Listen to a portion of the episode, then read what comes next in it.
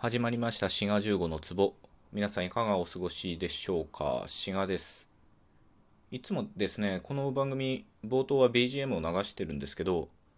なんかねあのうまくいかなくなっちゃったもんですからしばらく BGM なしでやっていこうと思うのでご了承ください。ほいで今日のトークテーマは Perfume の曲に大丈夫ないっていうのがあるんですよね。でこの大丈夫ないについて考えていこうと思います。まあ、この曲はその公式の YouTube チャンネルでライブ映像が見られるので、ぜひそちらもね、見てみたらいいんじゃないかと思います。個人的にはですね、まあ、Perfume 大ファンってわけではないですけど、まあ、好きな、なんて言うんですか、その歌手の方々ですね。ねえが一番好きかな。そのねえの PV とか見てると、PV っていうかミュージックビデオとか見てるとね、ああいうダンスとかやってみたいなと思いますけど、まあ毎回思うだけですね。毎回何もしないので。ダンスっつったらね、ソーラン節くらいしか踊れませんからね。まあそういうことは置いといてですね、この大丈夫ないっていう、うまあ、表現ですけど、まあ、これは当然その中田康隆さんが作り出した言葉というよりは、もうすでに巷である程度使われるようになっていた表現を、まあ、曲のタイトルにしているということですね。どうですかね？皆さんお使いになりますかね？僕は自分が使うかどうかちょっと、まあ、ピンとこないんですが、まあ、聞いてもちゃんと意味がわかるっていうかね。まあ、若者らしい表現だなっていう印象は皆さん受けるんじゃないでしょうか。で、今日お話しするのはこの大丈夫ないっていう表現がダメだとか間違ってるとかそういうことではないです。まあ、再三ですね、この番組過去のトークでもお話ししてるように、その表現にいい悪いとかはないと考えてるので、僕自身。ないというか、まあ言ってもしょうがないと考えてるので、まあ大丈夫ないっていう、なんだそれはって目くじら立てる人もいると思うんですけど、まあそういう人は好きにしたらいいと思うんですが、まあ僕としてはそれはどうでもいいです。で、この大丈夫ないですね。まあ結論から申し上げますと、これは大丈夫っていう、これは何だろうな。形容動詞ですか？もともと。大丈夫な人とかですもんね。なが出てくるから。まあ名詞というよりは、まあ形容動詞と言った方がいいと思うんですけど、まあ、その大丈夫っていうのが、まあ、動詞として解釈されているということですね。まあ、もうズバッと先に結論を言ってしまうと。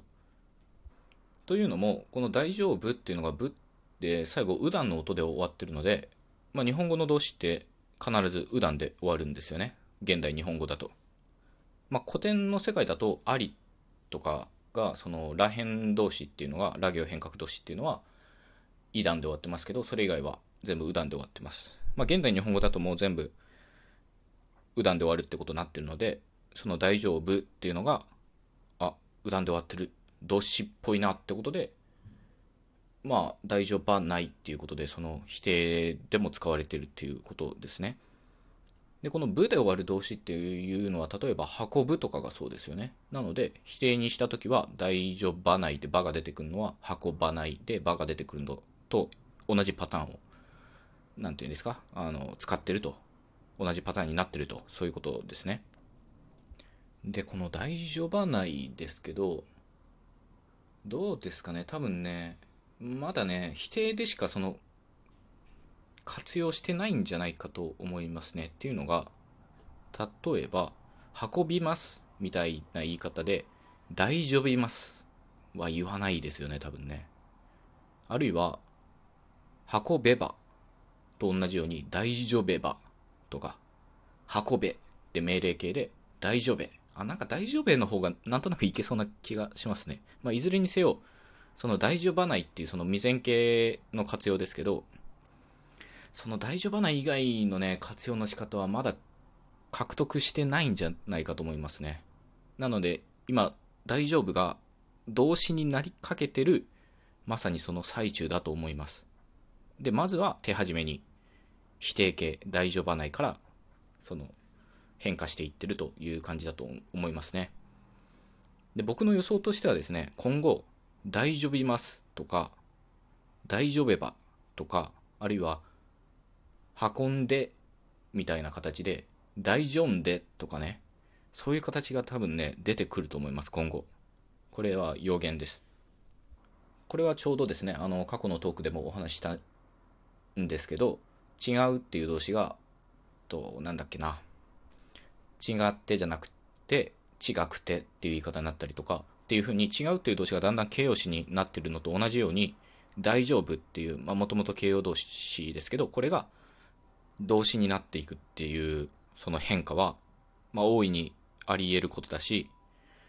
おそらくね、他の活用の仕方も今後獲得していくと思います。で、まあ、ここまでの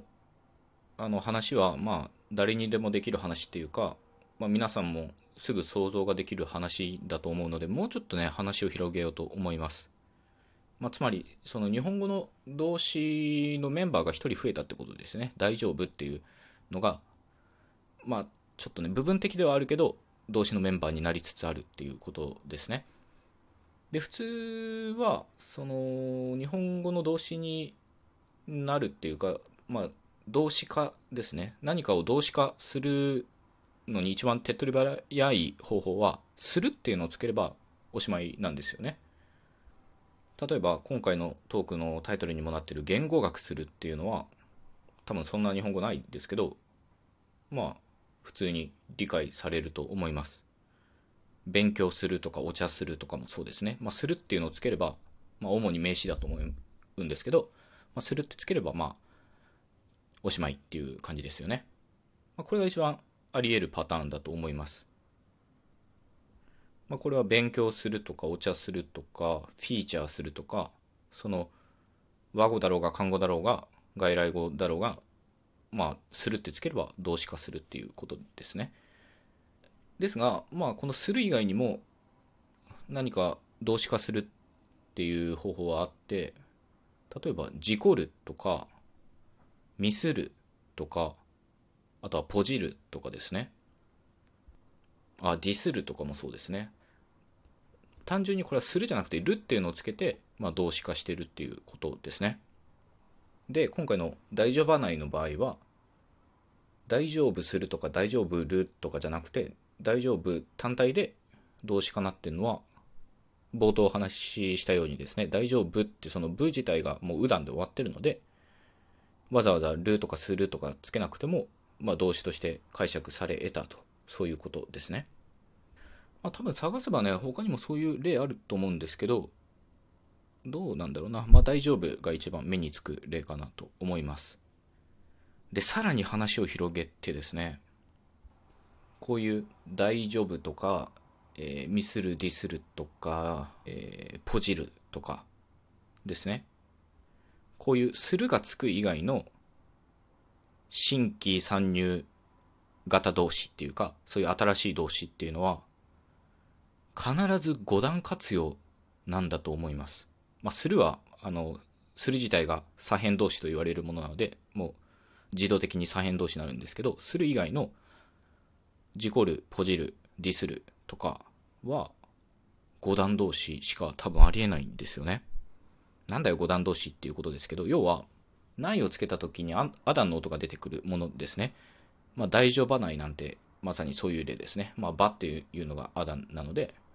まあ、こういうないをつけたら、アダンの音が出てくる。まあ、もっと言うと、未然形でアダンの音が出てくるのを、まあ、五段動詞というふうに言うんですよね。で、日本語は基本的に、するとか来るとか、そういう不規則動詞ですね。まあ、左辺下辺と言われるものですけど、それ以外の動詞は、2つのパターンしかないんですね。今言った5段動詞か、1段動詞です。で、1段動詞は、ないをつけた時に、アダの音が出てこないものです。見ないとか食べないとか。なので、見る、食べるっていうのは1段動詞になります。で、ちょっとね、ここ、ややこしい話になるかもしれないんですけど、一段動詞っていうのは、ある程度予測はできるんですよ。っていうのは、必ず最後がるで終わるんですよ、必ず。で、そのるの直前の音は、い段かえ段しかありえません。まあ、これがいわゆる上一段か下一段っていうことなんですけど、なので、大丈夫ないの大丈夫の場合は、もう部で終わってるから、これはもう一段同士にはなり得ないので、五段同士なんですよ。ただ、ポジるっていう言い方皆さんするかどうかわかんないんですけど、このポジるっていうのは、ルで終わってて、かつルの前の音がイ段なので、ポジルで G だからイ段ですよね。理論的には、これ一段同士でもおかしくないんですよね。なので、見ないとか食べないみたいな言い方と同じように、ポジないとか、ポジテとかいう言い方でもいいと思うんですけど、多分そうは言わずに、ポジらないとか、ポジってっていう言い方になると思うんですよ。これはすなわち、ポジるが5段同士だっていうことなんですけど、これね、結構面白いと思うんですよね。理屈としては、ポジるっていうのは、一段同士でも全然おかしくないんですけど、でもそうは解釈せずに必ず5段同士の活用をするんですよ。なので、大胆に一般化すると、日本語で新規加入してきた動詞っていうのは、するがついたのを除けば、5段同士しかありえないっていうことなんですね。だから一段同士の動詞は今後増える可能性はないんじゃないかとね、ちょっと思ってます。うん、どうでしょう。ちょっとこんがらがってしまいましたけど、まあ、Perfume の曲からですね、まあ、こういうでかい話になってしまいました。というわけで今回はここまでということで、よろしかったら番組クリップお願いいたします。ではまた次回お会いしましょう。ごきげんよう。